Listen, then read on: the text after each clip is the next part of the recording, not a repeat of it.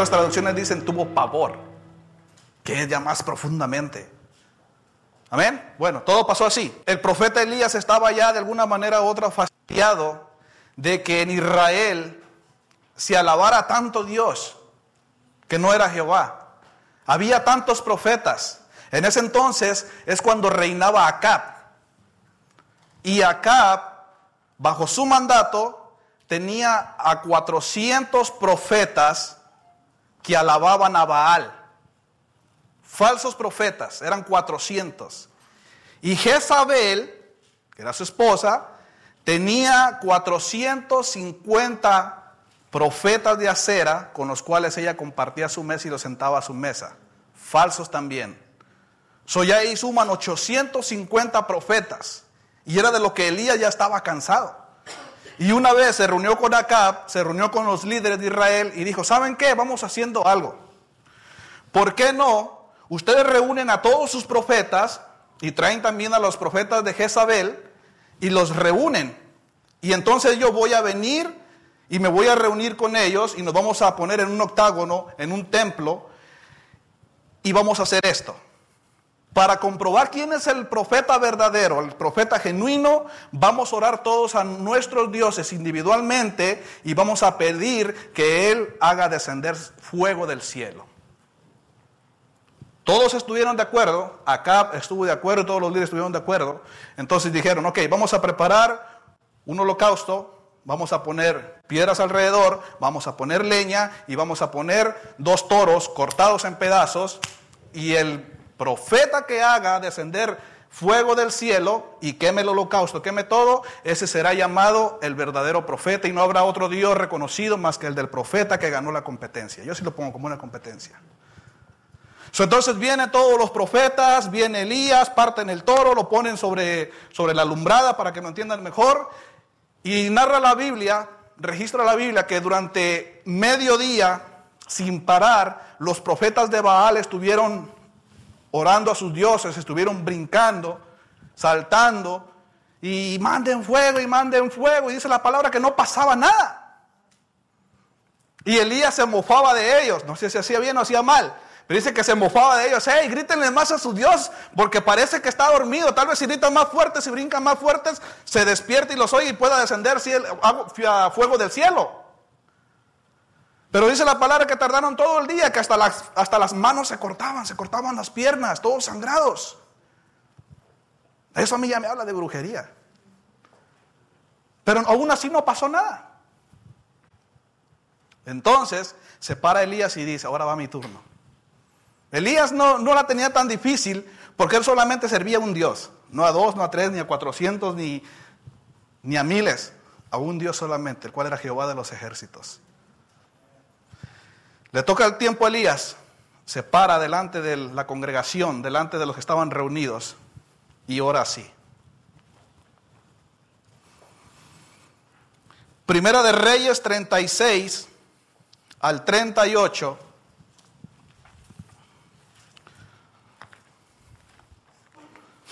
18, perdón, el capítulo.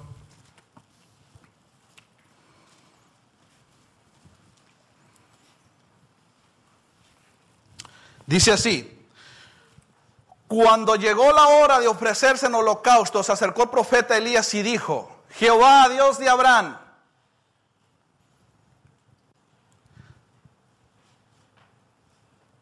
Jehová, Dios de Abraham, de Isaac y de Israel, el cual es Jacob, sea hoy manifiesto que tú eres Dios en Israel y que yo soy tu siervo y que por mandato tuyo he hecho todas estas cosas. Respóndeme Jehová, respóndeme para que conozca este pueblo que tú, oh Jehová, eres Dios y que tú vuelves a ti el corazón de ellos. El 38. Entonces cayó fuego de Jehová y consumió el holocausto, la leña, las piedras y el polvo y aún lamió el agua que estaba en la zanja. Y que se corran sus enemigos, que se corran sus problemas porque el fuego de Jehová los quema. Cuando la multitud miró que se quemó el becerro, que se quemó la leña, que se quemaron las piedras y que aún la zanja que estaba alrededor del holocausto se secó, el pueblo empezó a gritar, en verdad Jehová es el verdadero Dios. Porque respalda a Elías, porque es un Dios que cuando claman a Él, Él los escucha. Y avergüenza a 850 falsos profetas. Elías le dio la vuelta a la tortilla, como decimos nosotros los mexicanos y puso el nombre de Jehová sobre todo Israel. Y no paró ahí. Dijo Elías, hey, que no corran los profetas. Porque el trato fue de que el que perdiera iba a perder la cabeza. Agárrenlos. Los agarraron, se los llevaron al arroyo. Y Elías decapitó a 850 falsos profetas. 850 falsos profetas decapitó Elías ese día. Wow, Elías.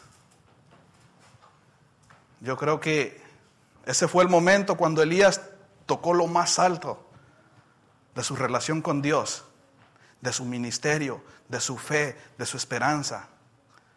Ahí Elías se sentía en las nubes y tú mirabas y yo lo miro, miro eso y digo, wow, Elías, Elías, un hombre de Dios. Un hombre de Dios. Ahora, tú esperas que cuando pasó eso, Elías, después de decapitar a, los, a, todos los falsos profetas, tú puedes decir, pues Elías hizo una fiesta y celebró y alabó a Dios por todo lo que había él hecho. Pero sabes tú que no fue así. Allí es cuando dice la palabra que tuvo temor y huyó. ¿Quieres saber tú por qué? Porque dice que cuando pasó todo eso, Acab se fue para su reino y le contó a Jezabel todo lo que había pasado. Y Jezabel no esperó que pasara ni un minuto, sino que mandó un mensaje directamente a Elías. Sacó su celular, abrió su WhatsApp, su Messenger. Elías, Dice que Elías todavía estaba limpiándose la sangre de los pantalones de los profetas y que yo, ¡pip! Era el teléfono. Oh, lo traía en la bolsa de pantalones acá. Es que Isabel. Esto es lo que decía el mensaje. Eso no lo dice, yo se lo puse. Pero sabe que muchas veces recibimos mensajes del enemigo de esa manera en el celular, literalmente. ¿Ok? Entonces, esto fue lo que, lo que, lo que dice, ah, lo que le dijo Jezabel en el 19.2. No lo tienen ellos, pero yo se lo voy a leer. Dice, entonces envió Jezabel a Elías un mensaje diciendo, así me hagan los dioses y aún me añadan, si mañana a esta hora yo no he puesto tu persona como la de uno de ellos.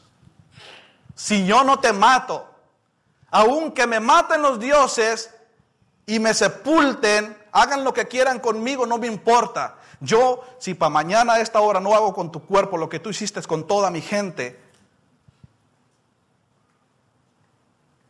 estaba poniendo su vida a ella sobre todo por vengarse de Elías. Fíjese lo que dice el versículo siguiente. Viendo pues el peligro, se levantó y se fue para salvar su vida. Quiero que ponga énfasis ahí.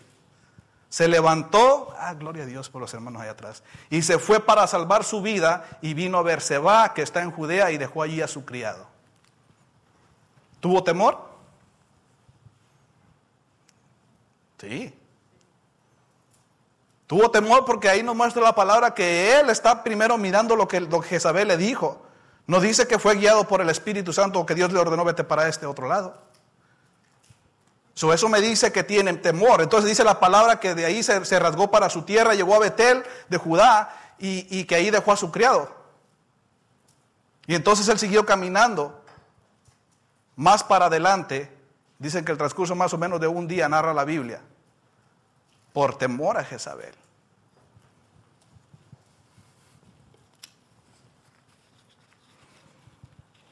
Recuerden que como le dije al empezar, el temor no, no es lineal, el temor no respeta a nadie. Por eso le dije, si, tiene temor algunas veces, eso es normal, no se preocupe. Si no lo tiene, gloria a Dios. El temor llega cuando uno menos se lo espera. No hay una fórmula que exista para poder cancelar completamente el temor. Es parte de la vida. Pero hay diferencia de la manera que lo tratamos. Amén. Ok.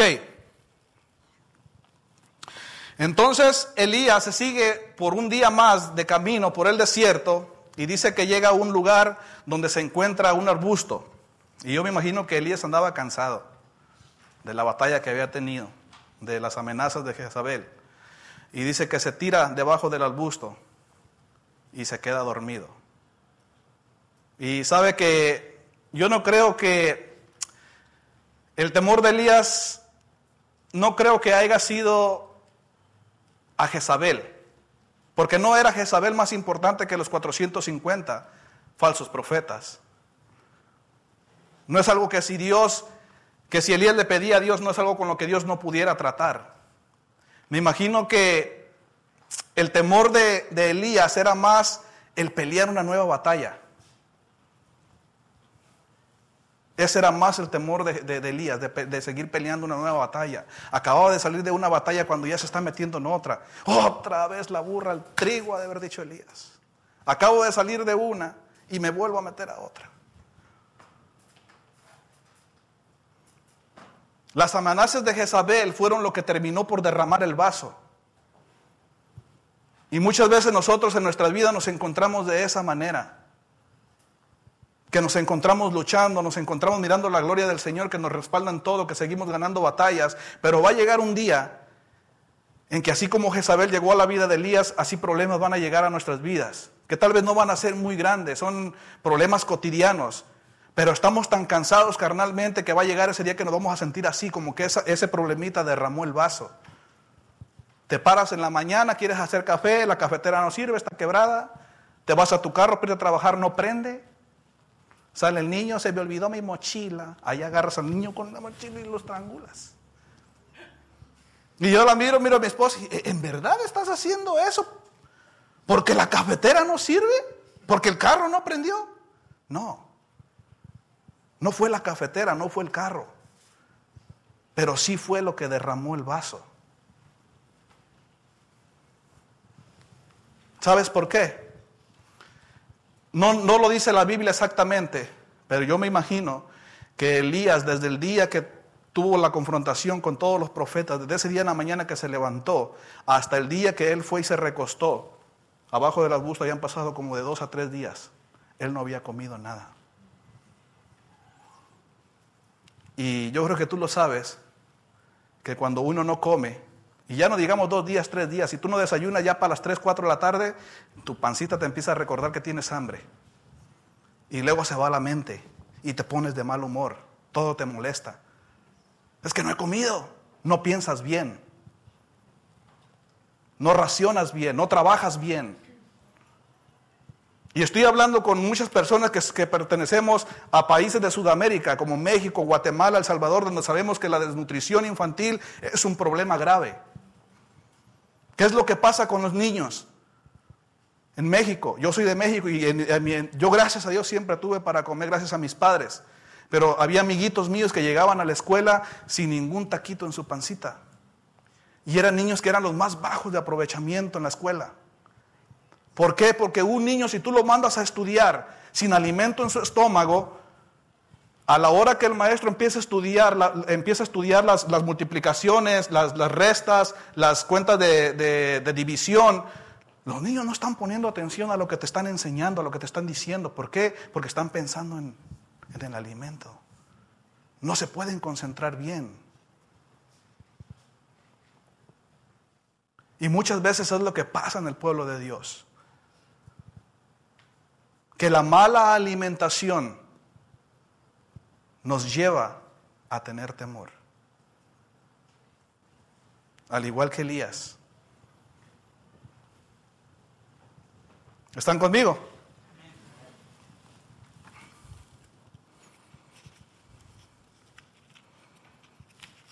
Amén. Entonces narra la Biblia que cuando, cuando Dios cuando Dios encontró a Elías abajo del arbusto, dice que lo primero que le dijo, ¿qué haces aquí? Levántate y come. Fue lo primero que Dios le dijo. Por eso le digo que yo me doy cuenta aquí en la palabra del Señor que si Elías se encontraba así de molesto, se encontraba así de temeroso, de lo que usted quiera, es porque no había comido, tenía hambre. ¿Tiene hambre usted? No de comida, de la palabra del Señor. Entonces le dijo, levántate y come. Y, no hay mejor estancia en la Biblia que nos muestre que Dios es un padre que esa escritura que está allí. Porque nosotros como padres, ¿qué es lo que hacemos con nuestros hijos? ¿Verdad? Véngase a comer, mijo. Véngase a comer, mijo. Levántese, véngase. ¿Sí o no? Eso habla del amor que tenemos para nuestros hijos como padre, ¿verdad? Y es lo primero que Jehová le preguntó, no le preguntó otra cosa de que cómo te fue allá, de que miraste lo que hice por ti, de que saber no le hagas caso, no, hey, mijo, levántate y come. Porque si no comes, no vas a poder escuchar lo que yo te tengo que decir. Si no comes, yo te puedo decir una y mil cosas, puedo declarar una y mil bendiciones sobre tu vida, pero si tú no estás comiendo, si no te estás alimentando de la manera correcta, nada de lo que yo te esté diciendo va a entrar en tu corazón, va a entrar en tu espíritu como el niño que no se puede enfocar en el estudio a causa de la desnutrición infantil. Por eso levántate y come. Nosotros como padres cuando nuestros hijos, digamos, el bebé, los que tienen bebés, las madres que son las que más lidian con ellos, gloria a Dios por las madres, cuando los bebés no quieren comer, ellos, ellas les insisten y les insisten y hay veces que hasta les meten a un poquito fuerza la papilla a los bebés, ¿sí o no? ¿Verdad? Los niños van creciendo y como padres muchas veces yo lo he hecho, de que los niños no quieren comer y a fuerza los hacemos que coman. ¿Verdad que sí? ¿Por qué? Porque sabemos que tienen que comer. Pero lo hacemos una, dos o tres veces máximo. Después de la tercera vez ya nos vamos a sentir mal.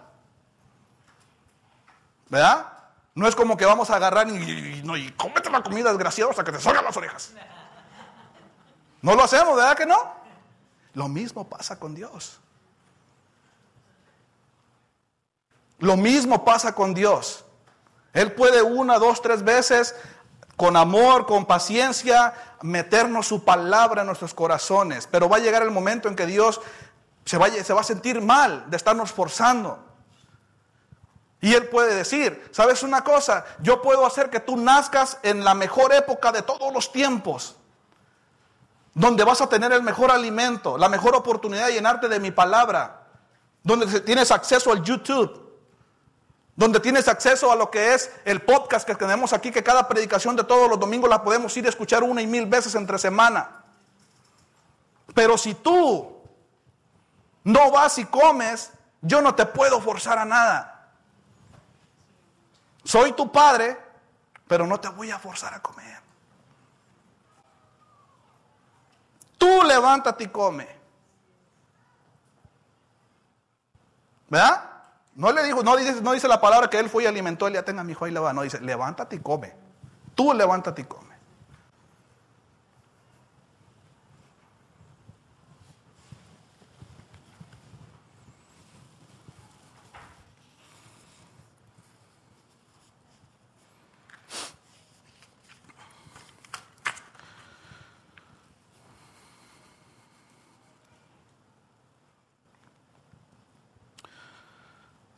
Después de esto, yo me podría imaginar de que, de que Elías cuando vino Dios y trató con él de esta manera, que lo encontró debajo del arbusto, yo me pongo a pensar y, yo me imaginaba, dije, bueno, después de esto, Elías se paró y comió y siguió a Dios. ¿Verdad? O sea, vino Dios, ya lo encontró debajo del arbusto y dijo, come.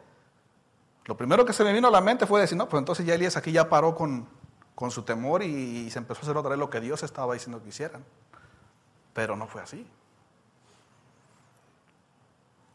Dice que después de que Jehová vino y lo encontró bajo el arbusto, dice que Elías caminó cerca de 80 millas y llegó a una cueva. Y se metió a esa cueva. O sea, ya no le bastaba con el arbusto, fue y se metió a una cueva. Una cueva helada, fría, sola, abandonada, donde costaba más escuchar. Y yo aquí le digo, yo de aquí para adelante miro a, a Elías como Elías el bipolar. Porque en el versículo número 2, Elías está huyendo para qué? Para salvar su vida. Y una de las primeras palabras que, Elías le declara a Jehová cuando lo encontró abajo del arbusto fueron estas, quítame la vida. Entonces, ¿qué Elías le dice a Dios? O te salvo la vida o te quito la vida. Vean la confusión que traía a causa del temor eh, eh, Elías. No sabía ni lo que quería. Estaba confundido. No estaba escuchando bien, no estaba pensando bien, no estaba sintiendo bien a causa del temor. A causa de no haberse alimentado por dos días, él ponía más la mirada en los problemas que Jezabel había causado que la palabra que Jehová le había declarado anteriormente. Entonces, ¿qué es lo que quieres? O te salvo la vida o te la quito, tú dime. Y muchas veces nosotros actuamos de la misma manera. Y me refiero a cuando estamos desnutridos. Que no sabemos ni lo que queremos. Tomamos decisiones sin consultar y nos llevan a recostarnos bajo un arbusto o a meternos en una cueva. El Señor hace esta pregunta, ¿te quito la vida o te salvo? Entonces dice la palabra que Elías fue y se metió a la cueva y lo que me encanta de Dios es de que Él nunca mira los errores que nosotros como hijos cometemos. Él no es como nosotros. Porque dice la Biblia que aún así Dios fue y buscó a Elías adentro de la cueva. Adentro de la cueva.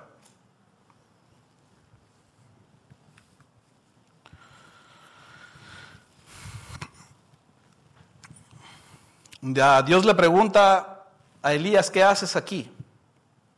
Y es ahí donde yo me doy cuenta que, que Dios lo ama porque Dios estaba ahí, porque si no, en todo caso, si él estuviera fuera de la cueva, ¿cuál ha sido la pregunta? ¿Qué haces allá? Pero no, le dice, ¿qué haces aquí? Es como yo estoy hablando con mi esposa aquí, le digo, ¿qué haces aquí? Porque estoy con ella. Si estuviera allá afuera, ¿qué haces allá? Vente para acá. eso habla del amor de Dios. Es como la pregunta que, que los padres muchas veces le hacemos a los hijos, ¿verdad? Llega el sábado y, y, hey, ¿qué haces? Son las 11 de la mañana, ¿qué haces acostado? No estamos esperando que nos diga, oh, estoy acostado. No, porque sabemos que está acostado.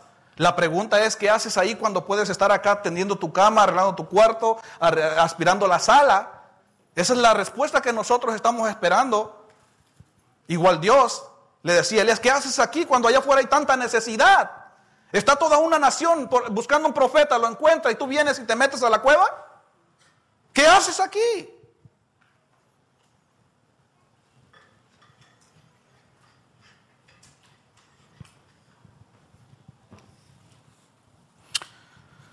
Reyes capítulo 19, versículos 9 y 10 dice así, para que entiendas mejor. Dice, y, y allí se metió en una cueva donde pasó la noche y vino a él palabra de Jehová, el cual le dijo, ¿qué haces aquí, Elías? Él respondió, he sentido un vivo celo por Jehová, Dios de los ejércitos, porque los hijos de Israel han dejado tu pacto, han derribado tus altares y han matado a espada a tus profetas, y solo yo he quedado, y me buscan para quitarme la vida. Se sentía la última Coca-Cola del desierto, el tapón del desierto el tapón del mar, digo. Y me han buscado para quitarme la vida, el temor de Jezabel. Y entiendo porque muchas veces, voy a ser sincero, muchas veces también yo me meto en mis cuevas, en mi cueva. Que el trabajo, la familia, el servir, todo se junta y viene Jezabel y, y hace que me meta en una cueva. Pero ahí va Dios y me busca.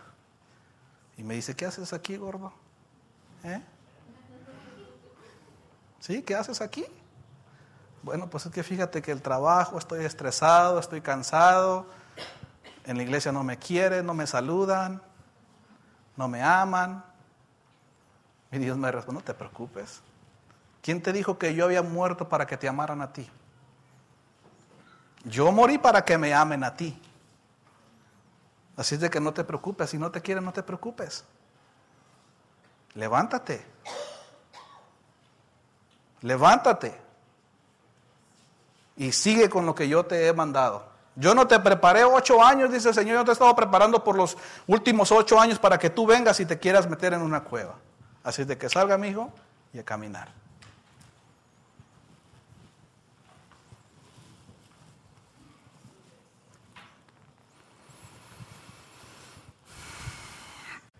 Entonces dice la palabra que, Dios le dijo, la segunda vez ya Dios, que Dios le dijo, a, que Dios habló a, Elías, cuando estaba dentro de la cueva, ya no dice Dios que le dijo, ¿qué haces aquí? O que se metió con él, sino que de afuera le dijo, sal y preséntate. Sal de la cueva y preséntate para que me puedas escuchar. Yo siempre me he hecho esta pregunta. ¿Por qué cuesta tanto trabajo el poder escuchar la voz de Dios cuando la vida te llena de problemas? Cuando estás pasando por un momento que nada te sale bien, que se bajó el trabajo, que te corrieron del trabajo, que no tienes para pagar la renta, que te recogieron el carro, que tus hijos, que tus hijas están pasando por problemas que tus padres no te dirigen la palabra? ¿Por qué cuesta tanto trabajo escuchar la voz de Dios? Es porque a causa de tanto problema llega el temor a nuestros corazones y nos invade y hace que, que vayamos y nos metamos en una cueva. Y recuerda esto, la cueva representa una caja de resonancia. Una caja de resonancia es una caja donde no puedes escuchar nada de lo exterior. Te cierras en un mundo donde solamente lo que escuchas es lo que tú traes en tu mente, lo que traes en tu corazón. Escuchas solamente los problemas. Acuérdate, en una caja de esas no hay señal, no hay wifi. Ni una rayita tienes en tu teléfono para poder mandar un mensaje. Te la voy a poner más fácil. No puedes escuchar la voz de Dios. Por eso es que Dios le dijo a Elías, sal de allí y preséntate.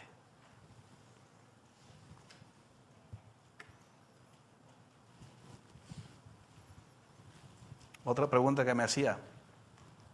Ok, ahora ya entiendo eso.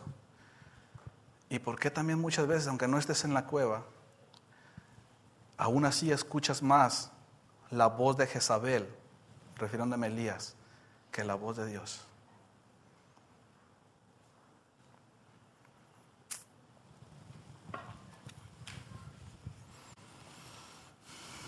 Fíjate lo que dice Primera de Reyes 19:11. Dice, él le dijo, sal fuera y ponte en el monte delante de Jehová, y he aquí Jehová que pasaba y un grande y poderoso viento que rompía los montes y quebrantaba las peñas delante de Jehová, pero Jehová no estaba en el viento. Y tras el viento hubo un terremoto, pero Jehová no estaba en el terremoto. Y tras el terremoto un fuego, pero Jehová no estaba en el fuego, y tras el fuego un silbo apacible y delicado. Y cuando le oyó Elías, cubrió su rostro con su mano y salió y se puso a la puerta de la cueva y he aquí vino a él una voz diciendo, ¿qué haces aquí, Elías? Jehová no estaba en el terremoto, Jehová no estaba en el fuego, pero sí estaba en el silbo apacible. ¿Sabes que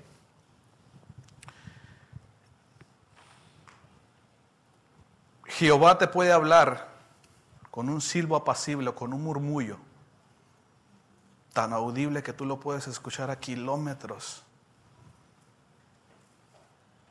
¿Sabes por qué? Porque con ello Él siempre te demuestra que Él siempre ha estado contigo. Que aunque tú estés ahí en la cueva, Él está contigo. Él no tiene que gritarte. Con un murmullo basta para escucharlo. Porque yo estoy contigo, dice el Señor. Porque yo estoy en ti, dice el Señor. ¿Y sabes tú por qué el enemigo siempre tiene que hablar fuerte, siempre tiene que gritar? ¿Para asustarte? Porque el enemigo tiene orden de restricción en tu contra. No se puede acercar. Por eso te tiene que gritar de lejos. Te tiene que mandar mensajes porque Él no tiene el poder, no tiene la autoridad, no tiene el derecho para venir y hablarte como Dios te susurra. Tiene orden de restricción. Y se firmó en la cruz del Calvario. Así es de que tú decides si temes o si no temes, si crees más en los gritos del enemigo que en el susurro de Dios. Es tu decisión. Y depende mucho de que, como te lo dije anteriormente, de la manera en que te estás alimentando. Mira, yo siempre me ha caracterizado y eso me ha, me ha llevado, me ha acarreado muchas críticas en mi contra. Pero yo yo no me creo y nunca he sido una persona legalista. ¿Me entiendes? Yo para mí mirar películas de acción, también no, mirar a cierto nivel que ya te causa mal, ¿me entiendes? Pero ir y mirar una película al cine como Toy Story con tus hijos, una película de acción PG-13, para mí no hay problema con eso. ¿Me entiendes? Y mirar programas en la tele, que tú sepas que los puedes mirar. No hay problema conmigo. Pero siempre y cuando estemos bien delante de Dios que estemos fortalecidos espiritualmente de manera que esos programas no nos causan un daño. Y hay muchos que dicen, no, pues es que a mí, este, mm, pues a mí no me, no me hace bien, pero tampoco me resta. No, déjame decirte una cosa, si no te hace bien, te resta. ¿Me entiendes? Y cuánto más cuando no estás bien fundamentado en las cosas de Dios. Entonces, ¿qué hago yo para escuchar mejor la, la, voz del Señor, para escuchar el murmullo de Dios y olvidarme de los gritos del enemigo? Bueno, en vez de más televisión voy a mirar más predicaciones. En vez de las novelas me voy a poder alabar al Señor. Pero como te lo dije anteriormente, Dios nos dio el privilegio y la gran bendición de haber nacido en la época con más bendición que nuestros abuelos, nuestros padres pudieron haber deseado tenerla. Nosotros la tenemos, tenemos acceso a estarnos llenando de la palabra de Dios a través de una y mil maneras, pero está en nosotros. Si queremos continuar anémicos. Y cuando permanecemos anémicos, cuando permanecemos débiles, es bien fácil que el enemigo venga con cualquier cosita y nos asustemos como lo hizo con Elías.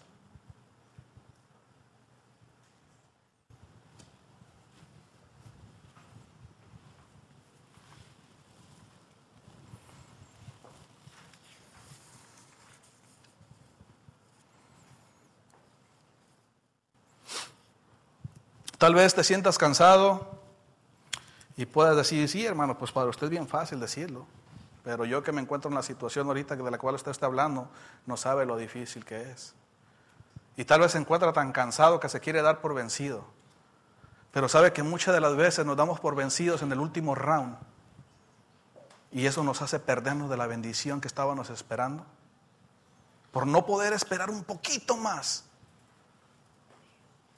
pasamos el octavo, pasamos el noveno, el décimo, el onceavo, y estamos en el doceavo, a punto de salir del onceavo, que el referee grita, se acabó la pelea, ganaste. Y ahí es cuando nos damos por vencidos. No se dé por vencido. No permita que el enemigo lo meta en una caja de resonancia.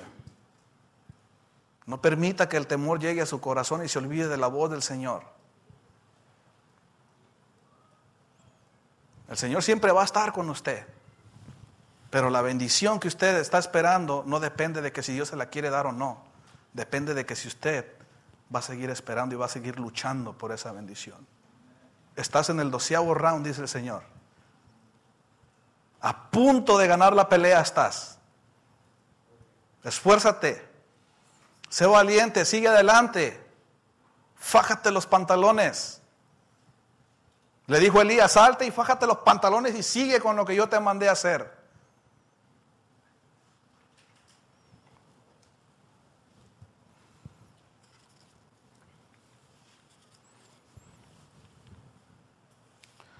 ¿Sabe usted que, que la, la Biblia es un, un libro de derechos?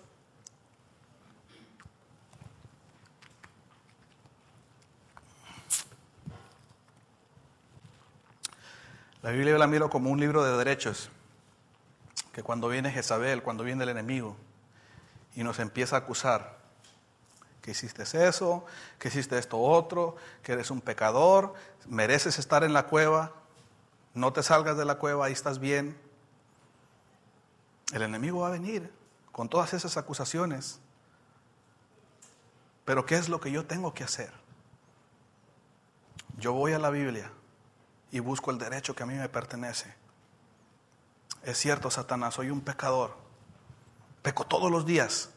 Hice mal aquí, hice mal acá. Pero el libro de derechos dice que abogado tengo con,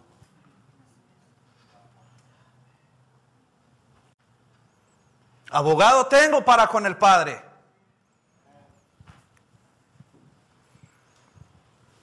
Hay una palabra en las leyes que es la jurisprudencia. ¿Han escuchado esa palabra, jurisprudencia?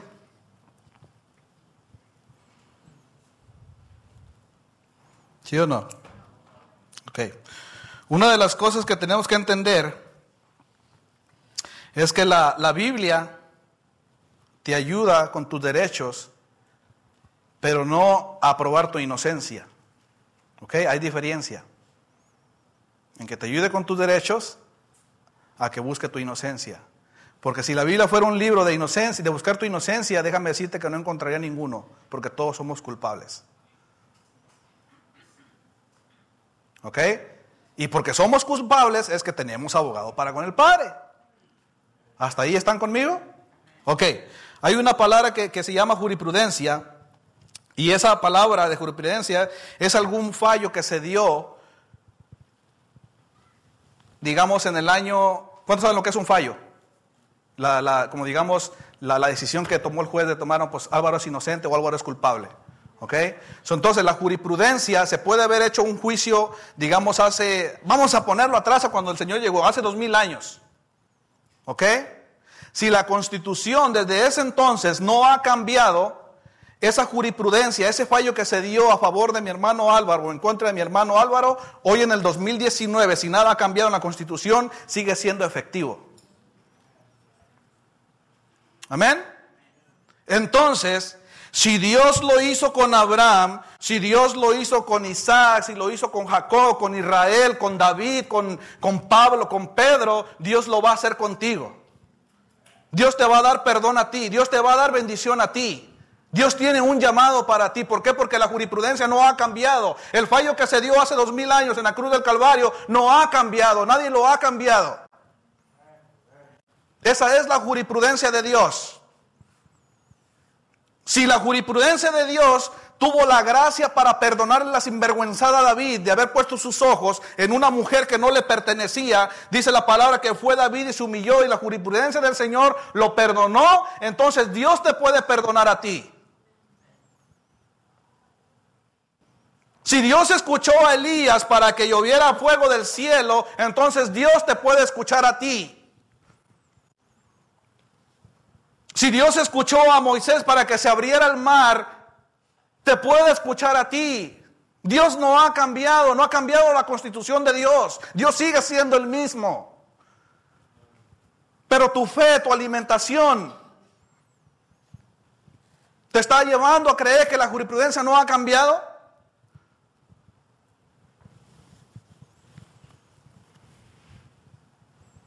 El fallo a tu favor se ha dado.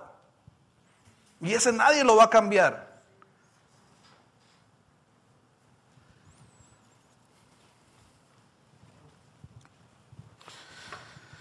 Voy a cerrar con esto.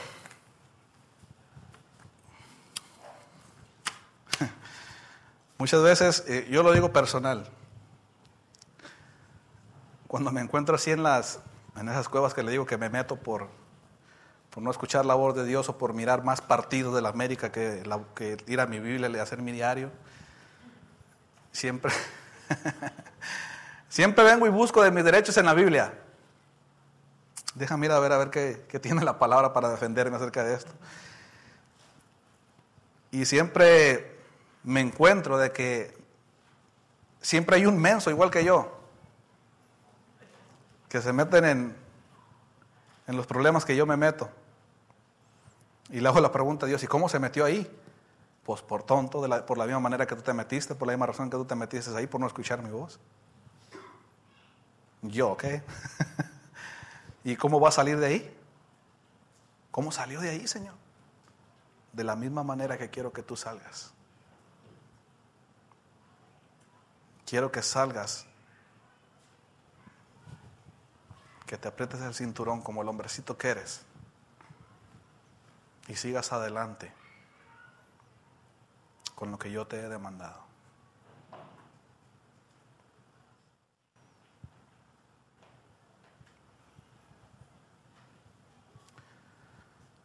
El temor siempre te va a llevar a apartarte de las cosas de Dios. El temor siempre te va a privar de escuchar lo que Dios tiene que decirte. Si estás en tus problemas y no estás escuchando la voz de Dios, déjame decirte que va a ser un poco difícil que salgas de esa cueva. Acuérdate, un susurro de Dios basta. Si lo escuchas, agárrate de ese susurro. Y puede venir Jezabel, puede venir el doctor, puede venir el banco, puede venir un temblor como el que pasó hace varios días y no te va a mover. ¿Por qué? Porque tu esperanza está en Dios. Tu mirada está en Dios.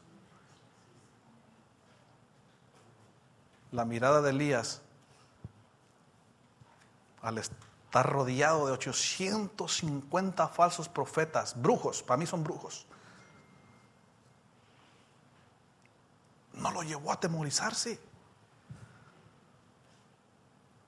No lo llevó a atemorizarse. Y la palabra de una mujer, que salieron de los labios de una mujer. Sí, hay, hay esposos que me pueden decir, bueno, ¿y qué tiene eso de nuevo?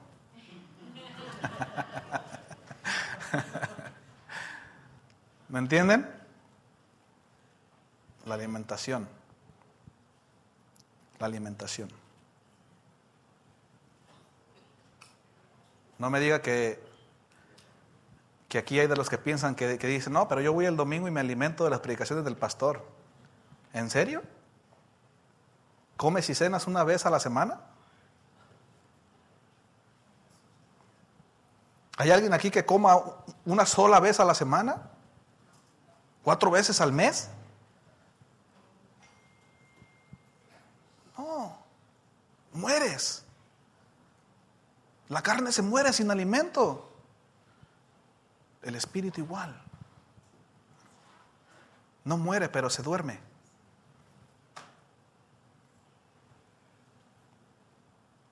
Amén. Vamos a, orar.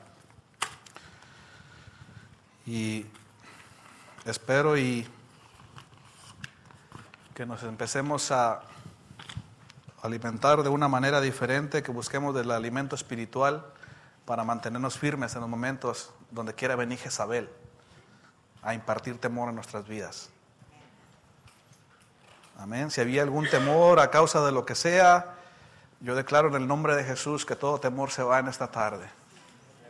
Declaro que el susurro de Dios hoy habla a tu corazón y que te hace mirar que Él siempre ha estado contigo.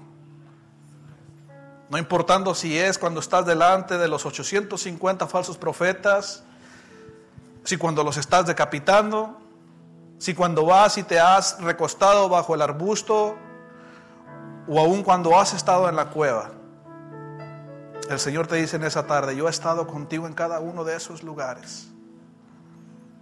Y siempre lo estaré. Recuerda que el Señor hizo una promesa y fue esta. Dice, y he aquí que yo estaré con vosotros hasta el fin del mundo. En el temblor yo estaré con ustedes, en el temor yo estaré con ustedes. No hace excepciones de lugares, no hace excepción de circunstancias. Él simplemente prometió estar con nosotros hasta el fin del mundo. Padre, hoy te damos gracias, Señor, por tu misericordia, Señor, porque eres un buen Padre. Un Padre que cuida a sus hijos, Señor. A un Padre que le importan sus hijos, que le importan sus hijas, Señor, de tal manera que aún en esa cueva, Señor, tú vienes y nos buscas, tú vienes y nos abrazas, Padre Santo, Señor. Padre, que así como la jurisprudencia actuó en Abraham, en Isaac y en Jacob, Señor, que así siga actuando, Señor, en medio de tu pueblo, Padre. Y que si hay algún temor, Señor, que tiene que ser removido de los corazones, Señor, de cualquier corazón en esta tarde, Padre, en el nombre poderoso de Cristo Jesús, Señor, que es nuestro abogado para contigo. Yo te pido, Señor, que con ese susurro que te caracteriza, Padre, tú vengas y remuevas todo temor, Señor. Tal vez es temor, Señor, a la soledad, temor al menosprecio, Señor, a la culpabilidad, al desamor, Señor, a la desunidad. Señor, que todo ese temor, Señor, sea removido en esta tarde. En el nombre poderoso de Cristo Jesús. Y si tú lo crees, dale un fuerte amén al Señor.